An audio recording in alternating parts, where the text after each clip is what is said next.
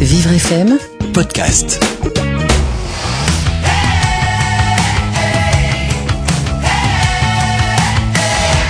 Diane, j'entends beaucoup de gens qui se plaignent d'avoir trop de choses chez eux, dans leur placard, euh, des objets, des vêtements, et ils n'arrivent pas à s'en débarrasser. C'est quand même étonnant.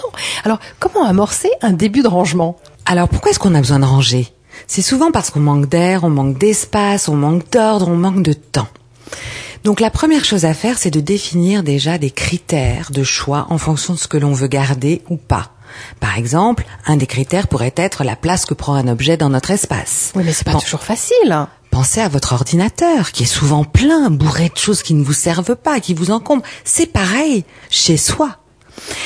Un autre critère, ça peut être aussi son utilité ou sa nécessité. Est-ce que cet objet sert véritablement mon confort?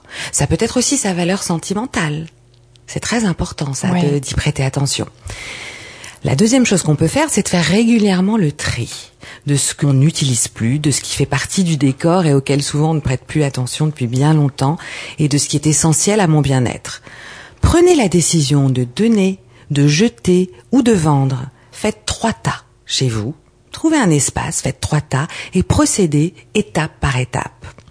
Enfin, je pense à toutes ces personnes qui croulent sous les cadeaux, euh, qui sont très sentimentaux. Et alors là, à ce moment-là, je vous conseille d'acheter un très joli album, un carnet de souvenirs, de prendre des photos du vaisselier de votre grand-mère ou du vase hérité de votre tante et de consigner ces photos dans votre carnet. De cette manière, à chaque fois que vous vous sentirez un peu nostalgique, vous pourrez toujours feuilleter votre album Et donc se débarrasser plus facilement de ces objets-là. Pour en garder une trace. Enfin, je recommande à nos éditeurs de penser qualité plutôt que quantité. Alors, si j'ai bien suivi, d'abord on décide de ce que l'on garde et de ce que l'on ne souhaite pas garder chez soi.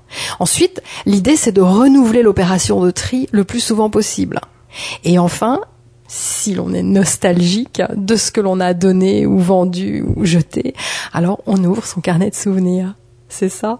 Oui. Et alors, ma grand-mère, qui était pleine de bon sens, me disait toujours, simplifier sa vie, c'est l'enrichir.